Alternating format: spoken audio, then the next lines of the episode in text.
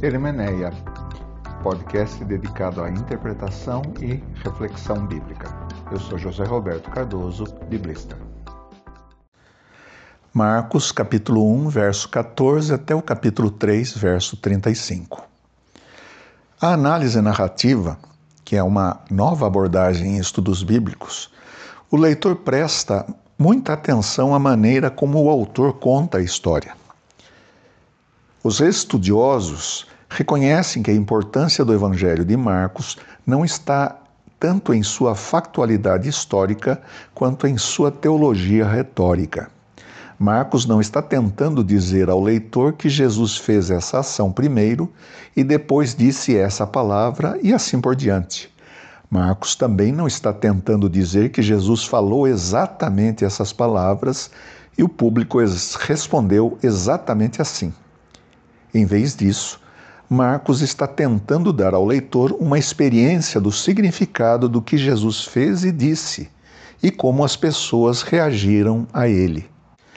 Acima de tudo, Marcos está tentando dar ao leitor uma compreensão de como Deus está agindo na vida de Jesus e o que isso significa para os cristãos e o mundo. É na experiência literária da leitura das histórias do Evangelho de Marcos que os leitores são desafiados a tomar o tipo certo de decisões sobre Jesus e sobre a maneira de viver a vida cristã. Por causa disso, os leitores devem prestar atenção às histórias que Marcos coloca juntas, não porque elas nos forneçam informações históricas precisas sobre as sequências das ações de Jesus, mas porque nos dão uma visão de como interpretar o que Marcos tem a dizer sobre Jesus.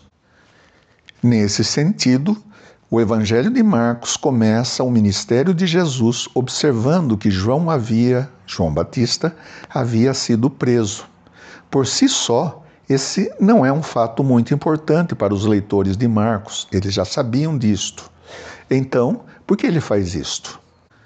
Mas ao linkar, ao ligar o ministério de Jesus ao ministério de João, descrito em Marcos capítulo 1, verso 2 a 8, é importante porque permite a Marcos prenunciar a paixão de Jesus, antecipa o que vai acontecer com Jesus. Marcos usa a prisão de Jesus, ou, perdoe-me, a prisão de João, para apresentar o ministério de Jesus, a fim de indicar que o ministério de Jesus vai despertar o mesmo tipo de oposição que o de João. O ministério de João, desta maneira, é uma antecipação do que vai acontecer ou da oposição que Jesus também vai sofrer. Da mesma forma, não é tão importante saber que o primeiro milagre de Jesus, historicamente, foi a cura de um endemoniado. Ao invés disso, é importante perguntar o que a localização dessa história, como o primeiro milagre do Evangelho de Marcos, nos diz sobre Jesus. A cura do endemoniado faz a conexão entre o ensino de Jesus e seu poder sobre os espíritos maus. Na história do endemoniado, vemos a introdução da questão da autoridade de Jesus. É um exercício válido olhar cada vez que Marcos usa a palavra autoridade e examinar como a palavra é importante nesse evangelho. A autoridade está no centro de quem Jesus é. Outro sim, a história da cura de um paralítico levanta a questão da relação entre a autoridade de Jesus para perdoar pecados e seu poder de curar. Também inicia uma série de histórias nas quais Jesus experimenta conflito e condenação por causa do seu comportamento ou de seus discípulos. Esse trecho ou esse texto vem do capítulo 2, verso 1 e vai até o capítulo 3, verso 16. Nesse episódio, ou nesse grande episódio, aparecem pessoas que não estavam no começo, as autoridades religiosas de Jerusalém. A história do chamado de Levi introduz um importante tema no Evangelho de Marcos. Jesus cruza fronteiras quebrando as barreiras colocadas em sua sociedade. Em outras palavras, Jesus quebra tabus. Os fariseus e escribas estão chocados com o fato de Jesus comer tão aberta e voluntariamente com pecadores e cobradores de impostos. Essas pessoas foram consideradas pelos judeus fiéis e observadores da lei como pecadores e impuras. E aí nós temos um tema muito importante no Evangelho de Marcos: pureza e impureza. Jesus agora está junto com os impuros e isso causa uma grande estagnação na mentalidade dos seus opositores. Os fariseus acham isso impróprio, questionam os discípulos de Jesus acerca disso. A última sessão do capítulo 3 tem uma estrutura retoricamente importante. Em 3:21, o narrador nos diz que os parentes de Jesus, a mãe e seus irmãos decidiram prendê-lo porque dizem que ele está louco. Essa é a melhor tradução. Ele está fora de si é um eufemismo. Do ponto de vista da sua família, Jesus está louco. Ademais, o narrador continua se, é, contando-nos que os escribas acusam Jesus de estar possuído por Belzebu. Belzebu é o principal dos demônios, no capítulo 3, versículo 22.